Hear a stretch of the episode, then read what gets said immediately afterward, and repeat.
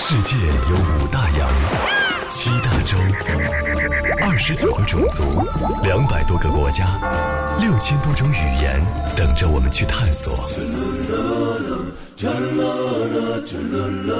而到底有哪些事你非试不可？什么东西非吃不可？什么地方一生之中非去不可？你看，世界正美丽，世界正美丽。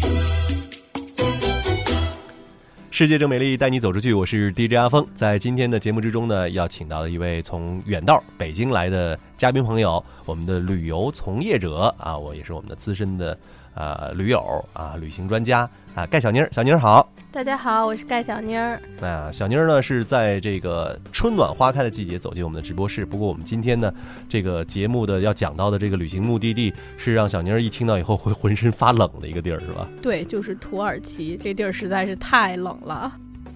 嗯然后好了，我们俩晃晃悠悠、晃晃悠悠从那个楼梯下来了。嗯，然后走着走着又开始下雪了，啊，又 又下雪了，又啊下雪了。嗯然后后来这时候后边又来了一辆面包车，然后 滴滴两声，然后。然后我当时就站在那儿，我看着我的姐妹，我就说：“哎，咱俩站那儿装可怜，说不定这回又碰上一好心人，能带咱们一程。”然后我就站那儿开始装可怜，嗯然后那个面包车果然停在我眼前了嗯，然后里面的人摇下窗户来说：“你要去哪儿？”又问我你要去哪儿。嗯，后来我说我想去镇上吃个饭，就跟那天晚上情况一样。对啊，然后后来后来他就说，呃，但是他那时候车里坐了两个人嘛嗯，然后后来我就说，嗯、我就说我想去镇上吃个饭，他说要不我送你一程。嗯后来我就说好啊，嗯然后后来那个男的突然问我，你不认得我了吗？嗯，然后后来我说，然后突然反应过来，就是第一天的那个人，然后但是他。长得我都太一样了。分我真心分不出来，呃，然后后来我就说啊，我记得你。然后后来他突然问我，那你说我叫什么名字？然后后来我当时我就说我不记得了。然后后来，然后他就又告诉我了一遍但是我现在又忘了，因为他们的名字好难记。是的，是的啊，嗯然后后来这时候他那个车里当时带了两个他旅馆的客人，是两个韩国女孩也是单身女孩儿两个。嗯然后呢，他就让我们上车，说他想把这两个人送去露天博物馆。我说哎，我们正好也想去露天博物馆。他说那就一起把你们送过去吧。嗯后来我就我们我们俩就商量说，那就先不吃饭了，先玩儿吧，少吃一顿也没事儿。然后后来就说行，然后后来他又带我们去了一个地方，又是拐到一个挺远的山尖儿这儿上。这哥们儿挺神秘啊，我觉对，这哥们儿真的是呃总是在我们很需要的时候出现，然后总是带我们去一些别人去不了的地方有如。神助。对，然后那天他还带着他的狗，嗯这这狗就小小狗，嗯小奶狗，嗯特别可爱。嗯然后我又特别喜欢动物，然后一下又被他的狗吸引上车了，然后我们就跟着他的车又跑到一个嗯山顶上，嗯是一个挺大平台一样的地方，然后在那儿照相。他所以说第一天没去玫瑰谷一点都不遗憾，嗯因为他带我们去看了玫瑰谷的全景，而且哦是近距离的。就是从这个大平台上就可以对完全可以看到玫对瑰谷。对，嗯然后也是一般的人不会去的，因为只有当地人才会走那条破破烂烂的路。然后把我们带过去以后，我们四个女孩在那儿开始照相，就嗯各种蹦、各种跳着照相，然后跟狗玩儿，然后玩嗨了一通之后，他就说：“那我们现在送送去露天博物馆好了。”然后他就开到露天博物馆，开到露天博物馆以后，后来我们俩就觉得好饿，然后一看露天博物馆就觉得好像没什么没什么意思哈因为跟那修道院很像。然后我们俩就说：“要不不去了吧？”然后后来他就说。后来他就说：“那你们俩现在想回镇上吃饭吗？”我说：“嗯那就回镇上吃饭呗，因为他正好要回镇里。”对。后来他就说：“你们俩去过情人谷吗？”嗯。然后我说：“没去。情人谷，哎，”他说：“我带你们去。”然后我们俩说：“哎，那好啊。新增加了一个”景对然后，然后因为我在攻略上看到过情人谷，情人谷也是看那个仙人烟囱，但是你是从底下看烟囱，哦，平时你是看的从上面看。然后他就带我们去了，去了以后，我们在情人谷里走了一圈儿，也也没有门票什么的，就是有点像徒步的那种，在山缝里边走了两步。然后后来他就说：“你们中午想吃什么？”我说：“想吃土耳其烤肉。”然后他说：“你想吃烤肉？”然后我说想吃什么样的烤肉？嗯我就说：“我也不知道土耳其烤肉是什么样的，我只知道土耳其烤肉很有名，因为。”看来它有各种各样的不对同的样的烤对，肉。然后因为为我说在中国有一种东西叫土耳其烤肉夹 馍，然后对对对 对，然后后来他就说烤爸爸对，然后后来他就说你想不想来我们家吃烤肉？啊，他提出这样一个，对嗯嗯嗯，然后当时一听，嗯我没多想，因为我心里已经铁铁的认定这人是一个好人，绝对。好人。对，后来我说好啊，嗯，然后后来我就跟我姐妹说，我说他邀请咱们去他们家吃烤肉。嗯我一开始以为的家就是正正常的这种家，你知道吧？嗯就咱们所谓的家对，可能他们是 house，就是别墅什么的。嗯后来我就说好啊，可能在院里就烤个肉。后来他就说那咱们一起去买东西，然后我说好，然后我们就一起去超市，嗯，也算进了一回土耳其的超市跟肉店。他要去买东西买材对料，是吧买东西买材料。后来我就我心里也挺不好意思的，后来我就跟他讲，我说买东西你别跟我争，我来付钱。然后他也他也就是挺爽快的说好，嗯那你付钱吧。然后就是我付钱买的肉，然后他买的一些面包啊、鸡翅膀啊，还有一些调料，嗯然后还有一些蔬菜什么的。然后买完东西以后，嗯，他接了上他一个朋友说，因为你们是两个女孩，所以嗯我叫一个朋友，咱们四个人一起吃饭。嗯我说好，然后反正也是大胡子拉碴的那种 那种年龄差不多的男孩儿，然后嗯后来就是开始往他那个他所谓的家开，嗯然后开着开着开开到开到又到一座山上，然后他就跟我说：“你把眼睛闭上。”嗯，然后我说：“为什么？”然后他说嗯你闭上，你听我的。后来我心想，反正是一好人嘛，闭上就闭上吧。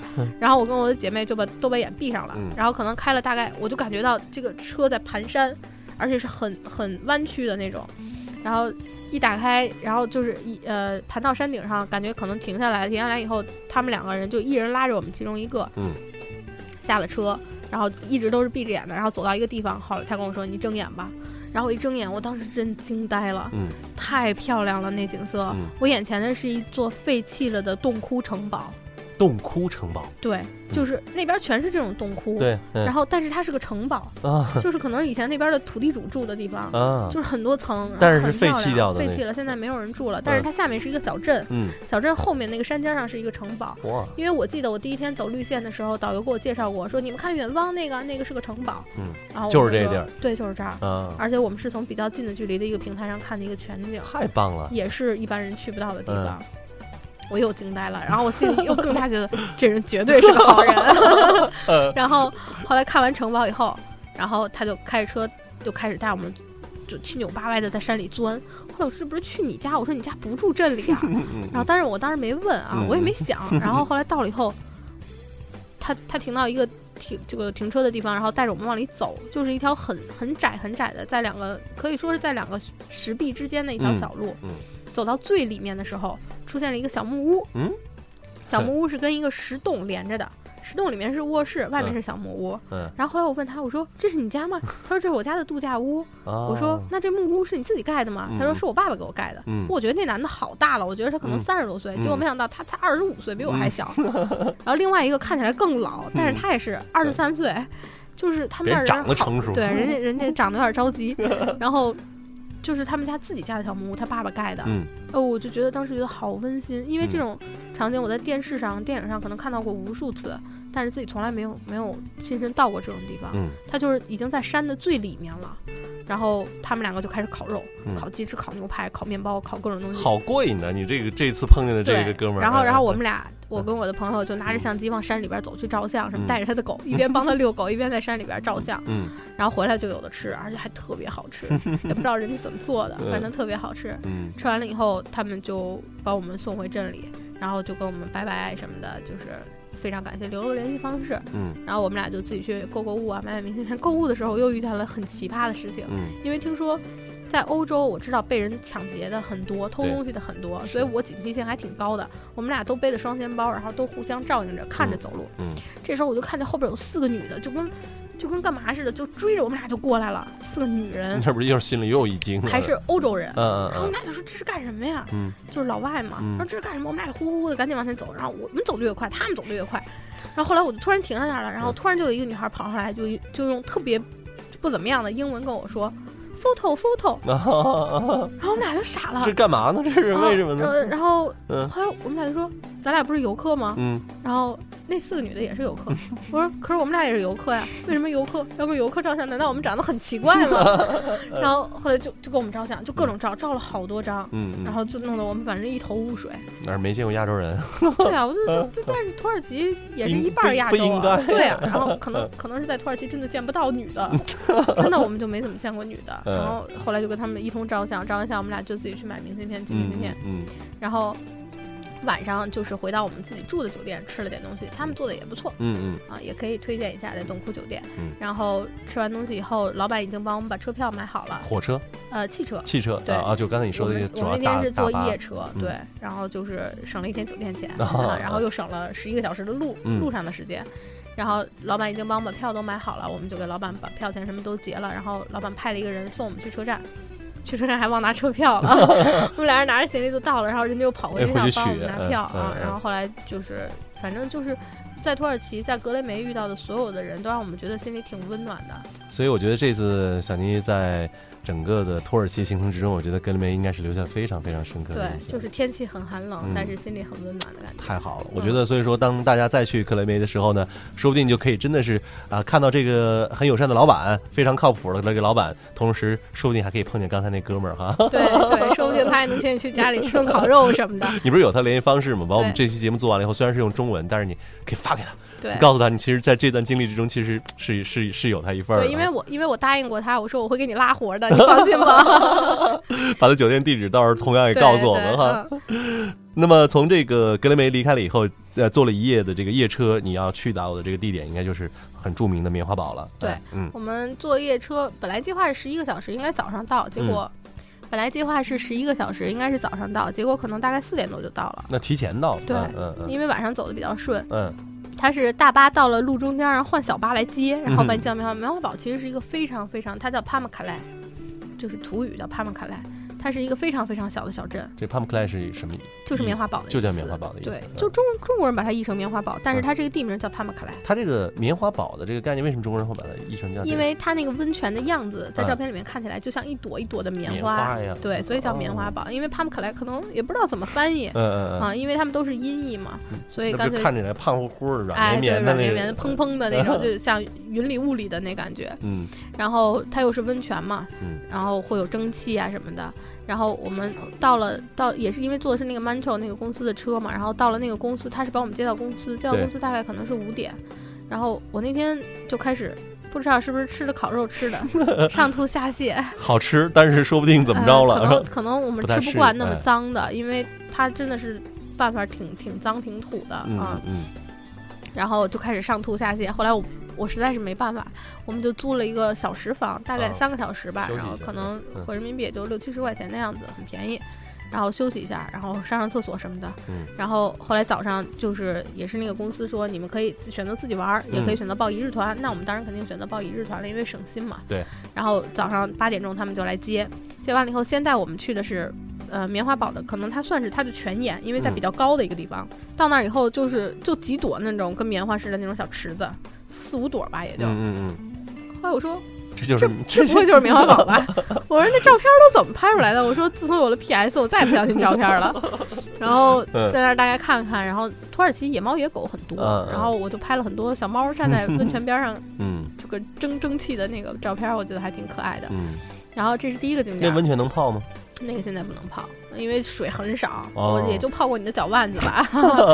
嗯，然后但是我听说有人喝，是吗？就在那泉眼那儿，听说有人喝，嗯因为温泉这个这个好像里面矿物质很丰富，对身体呃类似于挺臭的啊，然后对身体反正好像是有一定好处的。嗯嗯，然后后来第二个第二个景点就是顺着那个泉眼下来没没多远，然后就是一个古罗马的一个遗城的遗址，嗯然后是一个古城遗址，然后这时候我们的车就已经走了，因为我们那时候才知道，原来你要从这儿一走到山山下面，车会在下面接你。哦，然后我们就开始跟着导游走，我们那导游是个大帅哥，然后嗯。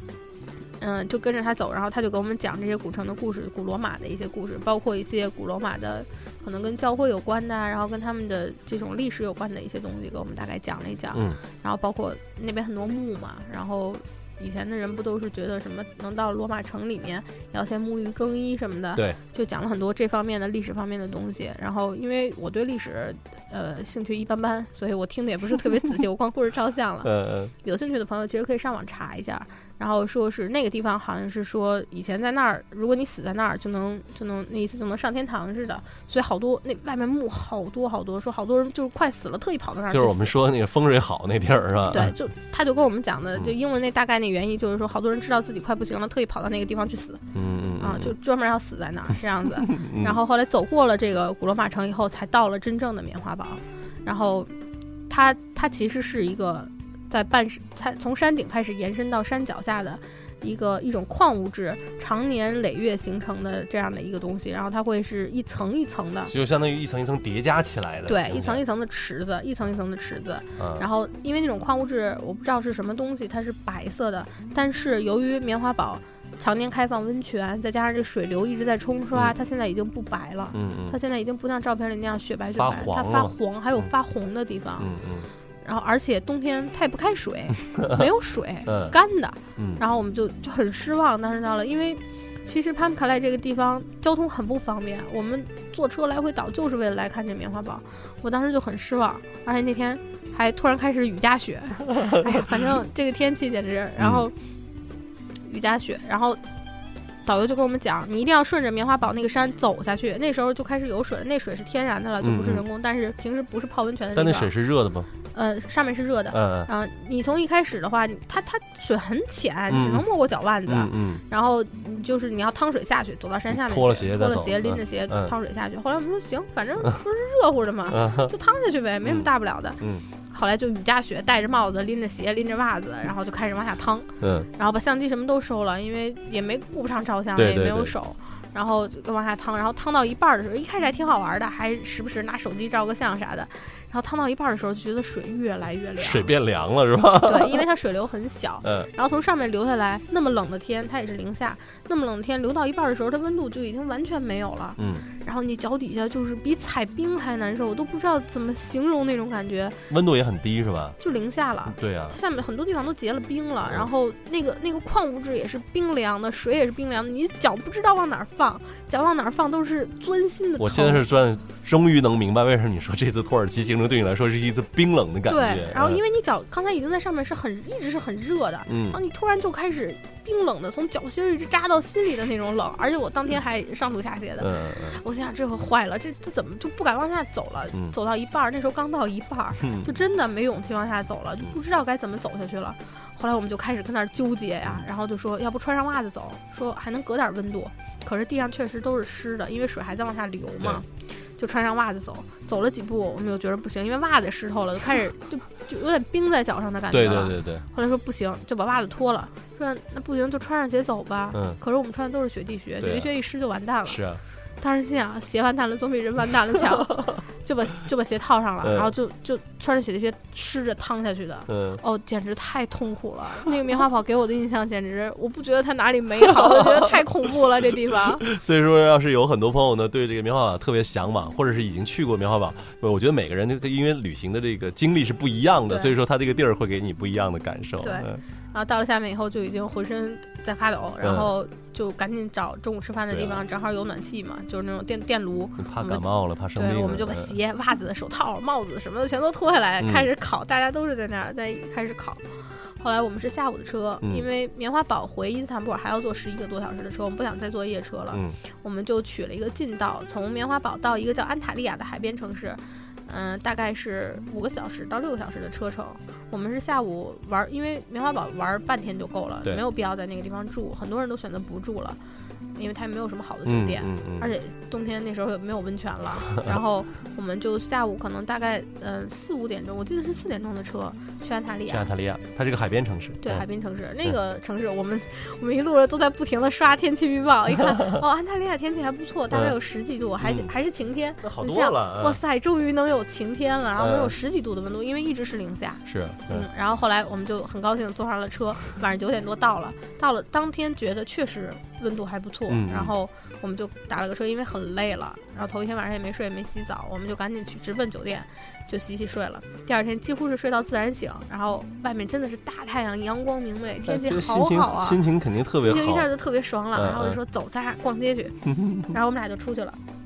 一出门又傻眼了，嗯大风，啊，风特别的大，然后就是吹的你大晴天，但是大风，对，嗯吹的你都走不动。嗯然后后来我们俩就顶着风，因为在那个老城区里面，它路很窄，然后又是那种老城墙什么，本来就有点阴森森的，再加上大风，我嗯们俩就顶着风在那儿走，嗯走了，逛了可能也就半个小时吧，就实在是没心情了，喝了一肚子风，嗯然后。后来我们就说，要不咱俩找一地儿坐会儿吧，晒晒太阳。我们俩就在海边儿 嗯，找了一个咖啡馆儿坐下来，然后晒了一下午太阳，在人咖啡馆里坐了一下午，就看着海边人来人往，照照相什么的，但是也挺也挺舒服的这么一个。其实安塔利亚可能就算是你这次行程之中，其实从这儿再回伊斯坦布尔中间的一个过渡，对，是一一个中间点一个。歇脚点儿，对哎对哎，然后就坐在海边，海边那个它那个码头有很多船嘛，嗯然后就嗯看着船。那天特别给力的是阳光特别好，嗯就是阳光给了你各种场景，就是它会就像阳光像洒下来一样，透过云洒下来呀、嗯。还有天空中有个大洞，太阳正好在中间啊，嗯我们就拍了好多这种照片儿，嗯。也算不错了、嗯啊，，算这是安塔利亚给你们留下的印象了。然后最后就是应该是又返回伊斯坦布尔了。对，我嗯。们在安塔利亚就住了一晚上，然嗯。后这个大风的当天的晚 晚上，我们就坐飞机嗯回伊斯坦布尔，机票也是蛮便宜的，嗯、大概是一百二十四里拉一个人，嗯，然后，呃，飞机晚本来是八点的，这也是提前订好的。提前订好，提前在网上买好的，嗯本来是八点的飞机，应该是飞一个小时左右到，我们计划还挺好，我觉得到酒店可能十点来钟，嗯，结果飞机晚点了，然后我不知道是因为天气原因还是什么，也没有人通知，他们很奇怪的，没有人通知，你得自己去问。然后后来飞机一直晚点，晚到十二点多，然后我们一上飞机只有四个人了，啊，飞机上飞机上人倍儿少。对，嗯就没人了。然后我们就开始躺横了，各种睡，然后呃就睡到伊斯坦布尔。到了伊斯坦布尔之后，就打了个出租车，嗯直接直接去嗯了酒店，嗯然后司机还一直迷路。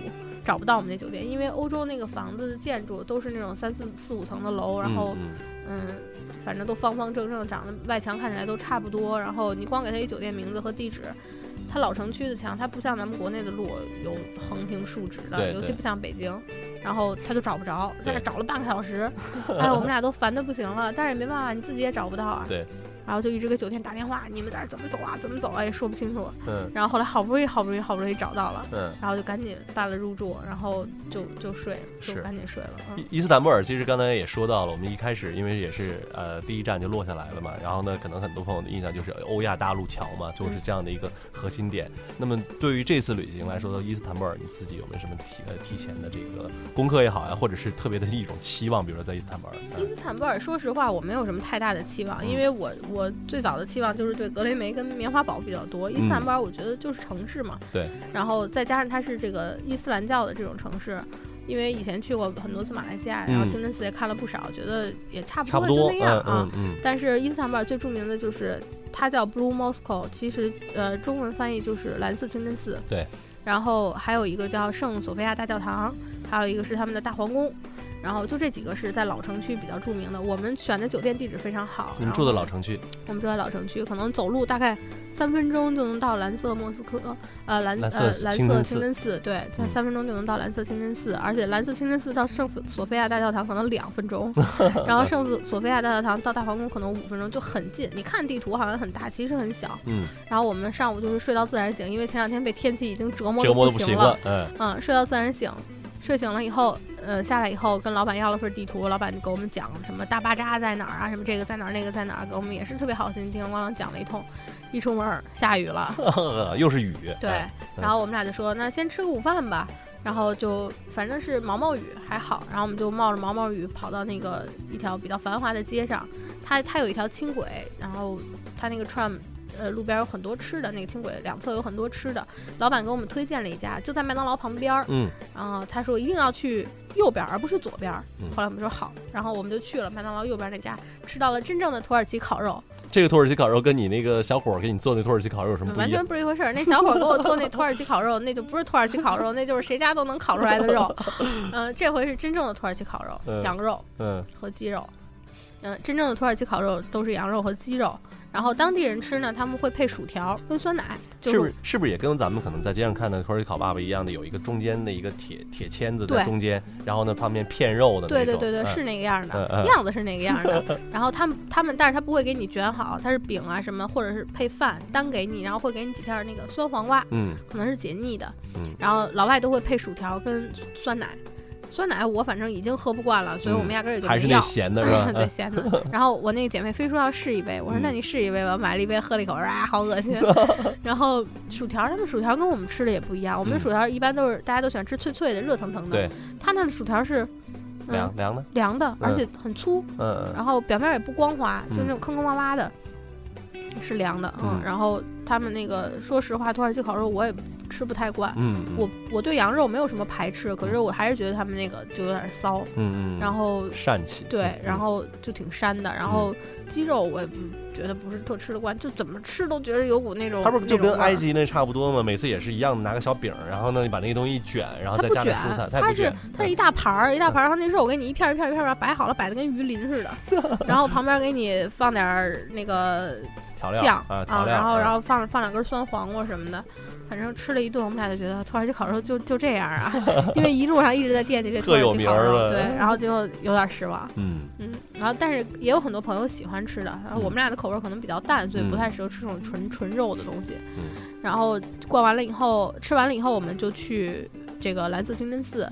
然后反正地上，因为头一头两天好像是也是暴雪，因为家里都给我们发发那个微信问我们嗯说，哎，你们没事儿吧？我们说我们能有什么事儿？说听说土耳其暴雪，我说我都不知道，嗯嗯地上全是那个冰雪渣子，嗯，然后嗯特别滑。蓝色清真寺那个全是大理石地面，然后就特别滑。我们还要包头哈，把头包起来。他进去要包对对，然后我我戴那个围巾是那种就挺就是宽度并不是很宽的那种。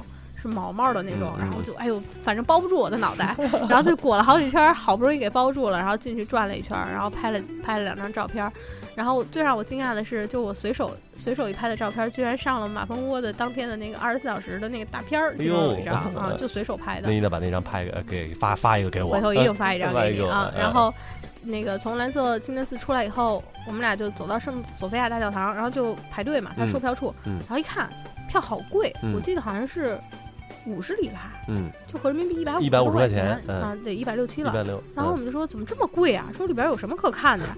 然后我们俩又一心存钱，说不去了吧。当时也不知道怎么就魔障了，就说不去了吧，然后就没去，就出来了。出来了，完了以后就就说那咱俩去大巴扎吧。嗯然后我们就坐那个轻轨去大巴扎，在大巴扎里转，真是转的迷路了，嗯，出不来了，大是吧？太大了。嗯然后转出来了以后，然后又坐轻轨回酒店。大巴扎其实里面卖的都是一些旅游商品，小商品儿，说实话没什么太多的特色，估计都是义乌的，嗯，大部分。它主要是卖什么坚果啊、香料啊，啊然后还有土耳其当地的一些特色的，反正我们都管那叫旅游商品，嗯。就没有什么特别值得你买的东西。对，因为那些东西免税店里都有。嗯。嗯，然后逛出来之后，我们就回到酒店休息睡觉。晚上吃的麦当劳，就是因为看来真是吃不惯那对，个土耳其烤肉啊。是吃不惯。对，嗯然后第二天后来我们就说，老板推荐我们去坐船，呃，就是欧亚大陆桥的那个游欧亚大陆桥之间的那个游船。嗯然后后来好，我们第二天早上起来了以后，石头石头就开始就往，它是在老城区的边缘。嗯它是其实是呃坐船呃，它有一条桥嘛，是连接老城区跟新新城区的。我们是在老城区的边缘上船，然后在欧亚大陆之间穿行。然后我们上了船之后，哦、对，上船之前有一个食品可以推荐一下，有嗯它叫鱼鱼肉三明治，鱼肉三明治，鱼三明治，它嗯叫 fish sandwich。嗯它就是在那个码头边儿上，然后他卖那个三明治，他就在船上卖。嗯，他们那个鱼可能都是新鲜的，然后每一个三明治里是一条整鱼，是烤的，烤鱼，嗯烤的整鱼，然后放一点洋葱，然后放一点点的生菜什么的。那个味道还不错，嗯因为烤鱼没有什么太多的怪味儿，加上面包，大家几乎都能吃得惯，也是他那儿一大特色对。关键是他卖的那个那个那个摊铺很有嗯特点，嗯嗯大家都搬着小板凳儿，然后在那儿在门口坐着吃 啊。是路边摊儿嘛，对，有点 像路边摊儿的感觉。然后后来那个船，嗯、上了船，它是有很多座桥连接欧亚大陆。嗯我们是穿过一桥，穿过二桥，然后在二桥边上可以看到桥头堡，嗯就以前打仗的时候那个很著名的桥头堡。嗯然后，然后就回来了。就是游船的这个基本的这个项目就是这样的，对哎对，，基本上都是这样，而且每家公司都差不多，可能嗯价格稍微会有出入，大家可以根据自己的需要选择，有时间长的，有时间短的，有走得更远的。嗯嗯嗯，但是因为我们觉得没必要嘛，然后就选了一个比较适中的。对。然后在船上又碰见两个人，来自呃阿塞拜疆，啊啊嗯，对，然后他们两个还也是挺好心的，英语也不会说，嗯然后非要跟我们俩聊天照相，嗯，然后男男生男的男生呃两个男的俩搭讪的，对，然后然后给我们买果汁儿喝，嗯然后我们俩不敢喝，嗯觉得会不会下药呀？后来心想，在土耳其遇到这么多都没事儿，应该也没事儿，嗯，因为我觉得可能他们那个国家能来到这边玩，已经算是很有钱的了，那是，嗯。嗯然后就是一起聊聊天儿、照照相，然后喝了人家请我们的一杯果汁儿，然后下船以后，他本来他们两个本来要求呃邀请我们说晚上要不要一起吃饭，他们嗯请我们吃晚饭，我们说我们晚上就要坐飞机走了，所以就喝了人家两杯果汁儿。嗯 下了船之后，我们就决定去昨天没去的圣索菲亚大教堂，啊但那时候怎么又想过来，又怎么又想着要去了呢？因为那个就是。最漂亮的那个东西，其实是在圣索菲亚大教堂里面，就是有一个特别漂亮的圣母像，彩色的，啊，它其实是在圣索菲亚大教堂里面。彩色圣母像，哎对，然后后来我们就说，那就这样子，我们坐那个呃轻轨回去，然后呢，先去大皇宫，嗯因为顺路嘛。对。然后再去圣索菲亚。我们说好。然后那天也是，反正下着雨嘛，然后就先去了大皇宫，在大皇宫里转了一圈儿，然后大皇宫里，我觉得有一点挺值得说一说的，它其实没什么特点，因为就有点像泰国的大皇宫、柬埔寨大皇宫都是那个样子，嗯但是它比较清真寺的风格多一点，清真的风格多一点。然后它里面有一个，嗯，我觉得比较值得说的，它有一个吟诗的这么一个这么一个人，嗯嗯，我不知道在伊斯兰教里面他们管他叫什么，然后他就是有一个麦，然后就自己在那儿一直在那儿念念念诗、念经这样子，然后那个声音就是让你会听着觉得很空洞。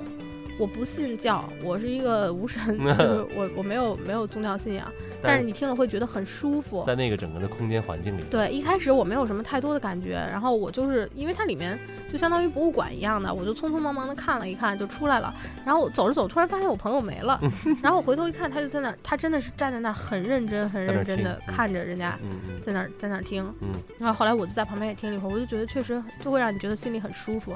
然后出来以后，他就跟我说，要不是因为我看你兴趣不大，我还真的好想再多听一会儿，因为觉得他可能感觉比我更强烈。嗯嗯，他觉得真的听得非常舒服，所以有机会去的朋友，如果碰到了，可以在那听一听，净化净化心灵。嗯大皇宫的门票不是很贵，但是进门的时候要安检。哦，嗯，然后大皇宫，嗯，大家如果就是时间够的话，可以走到最里面，走到最里面，它有一个平台，你可以看到那个那个就横跨欧亚的那个河。嗯那条，河，然后你可以在那儿照照相，那样风景还不错，而且那儿有一个餐厅，嗯，如果时间充裕的朋友可以在那儿吃个饭，那这个风景还是很好嗯，的，很浪漫的，应该是是 对，但是我们就没在那儿吃了，嗯我因为我们着急去圣索菲亚大教堂，然后我们俩就跟急行军一样，呼呼的往外走，嗯走到好不容易走到圣索菲亚大教堂门口，关门了。啊，他几点钟关门啊？他因为是冬天，天气又不好，所以他四点半就关了就。关忒早啊了，我们本来以为，因为攻略上写的是六点嘛，然后我们就觉得时间肯定够了，结果到那儿以后发现已经关了，我们俩就觉得好遗憾啊，就毁的已经不行不行的了嗯。但是真的就是，反正还是那句话，每趟旅途里面都会有遗憾的东西，就给自己留个念想，说不定以后还会再去。是的，对然后，土耳其还有一个很著名的，就是它的旋转舞，嗯嗯，对，就是那个人不停的转对，不停的小彩旗儿嘛，对，之前我看过一个嗯节目，是说它这个旋转舞其实是一种祭祀的舞蹈，然后他脑袋上戴那个帽子其实是墓碑的意思，哦，所以我就觉得挺神 奇、嗯挺神秘的。嗯然后呢，这时候又碰到一个人，在这个圣索菲亚大教堂门口，正好在卖票，嗯卖这个旋转舞的票。但是我们因为时间不够，很想去看，但是嗯没有去。后来就去想去找一家餐厅吃饭，然后又找了一家可能也是比较有特色的土耳其其餐厅就说再尝试一下吧，说不定是那家做的不好，或者说太当地了，我们受不了，嗯就找一家旅游者多的餐厅试试。然后又上去了。听说土耳其的烤茄子也是很出名的，嗯因为我记得有一篇攻略里面就说到他的烤茄子做法很精湛，嗯，然后我就说那我试试呗。对，看能烤出什么花样来。，对，然后就点了一个烤茄子，那那烤茄子太长了，就那种长茄子，嗯然后大概有我小胳膊这么长，嗯，一大条，它是切成了好几段然后在每段茄子中间放了一个肉饼，也是羊肉的，嗯。就把茄子弄得也很膻，嗯然后我就觉得还是不行，还是不行，还是吃不惯，嗯嗯。嗯，然后后来土耳其还有一个甜品非常有名，叫布丁，嗯，它是用米做的布丁，米布丁，嗯米布丁嗯很甜很腻，但是很好吃。嗯嗯，然后我们俩吃完饭以后又去吃米布丁，然后要了一个米布丁，还要了一个巧克力布丁，要了两个。嗯然后就坐那儿，又开始在人家那儿耗耗时间，准备准备因为晚上要走了，要回去对对，也没有时间再去其他景点儿了。而且那天晚上那天也是下雨嘛，也累。然后我朋友的鞋还一直渗水，我们在 我们在那甜品店里，然后他的鞋因为是湿透了对，我的鞋还好一点，在棉花堡那儿已经被湿透了。对，，就就没干过。然后嗯后来他看到那儿有一个有一个那种暖风机，嗯他就把鞋脱下来架在暖风机上烤，然后就会觉得店员对我们的态度明显就非常的不友善，就觉得你们怎么这么没素质？我想他们可能是这么想的吧。呃后来我们俩就不好意思，所以就点了两份甜品，嗯然后坐在那儿吃，吃完了就跟人家蹭网上网。后来那米布丁味道还是不错，大家也可以去试一试。嗯嗯、在路边的话，你会看到很多甜品店门口摆着一碗一碗的他们做的模型，嗯嗯，就是五颜六色的，然后嗯，反正味道都还不错，因为我觉得是米做的，所以挺有特点的。是嗯，然后吃完了以后，我们就回我们的住的地方，对，住的地方嗯住的地方。然后老板人特别好，嗯我们本来说想 让他帮我们叫个出租车，结果他说，哎，正好有两个客人包了一个车要去机场，要不你们跟他们一起走吧，就不用给钱了。挺好的。嗯然后我们说，哦，真的太好了。嗯嗯，然后就是后来就是跟那个两个人一起走的到机场，然后司机也特别 nice，然后就是说也不要小费什么的，然后他我我们跟他想试图跟他聊天，嗯然后他就跟跟我说。他的英语 yes no 拜拜没了，所以就也没什么办法聊。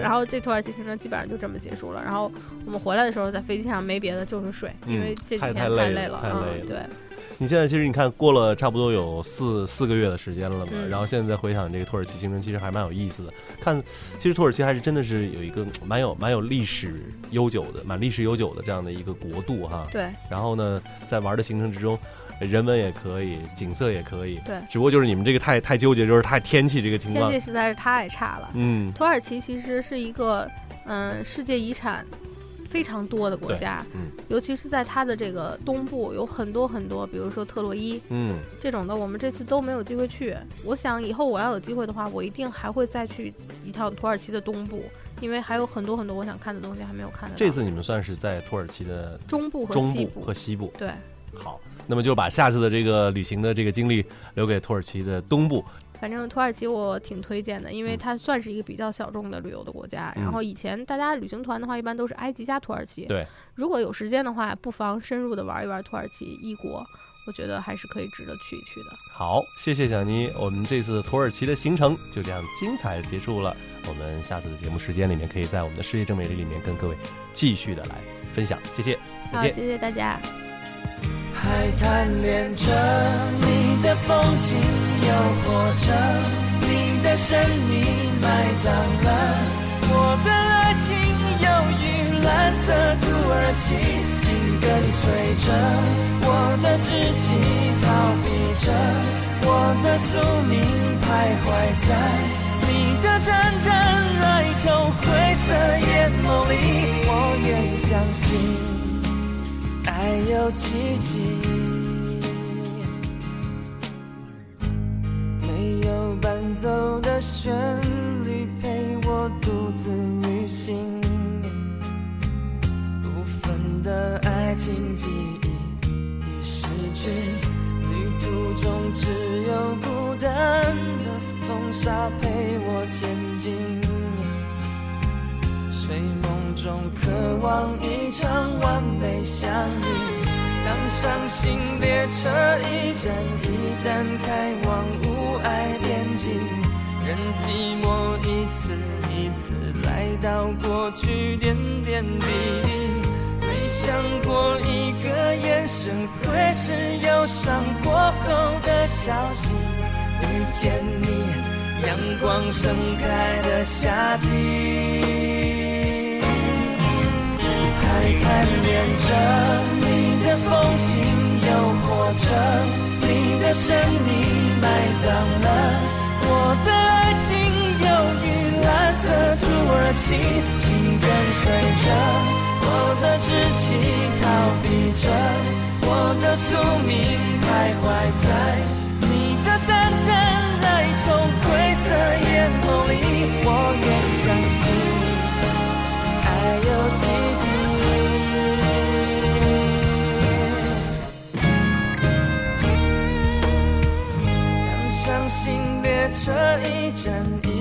开往无爱边境，任寂寞一次一次来到过去点点滴滴。没想过一个眼神会是忧伤过后的消息，遇见你，阳光盛开的夏季。还贪恋着你的风情，诱惑着你的神秘，埋葬了我的爱情。忧郁蓝色土耳其，紧跟随着我的志气，逃避着我的宿命，徘徊在你的淡淡哀愁灰色眼眸里。我愿相信。爱有奇迹。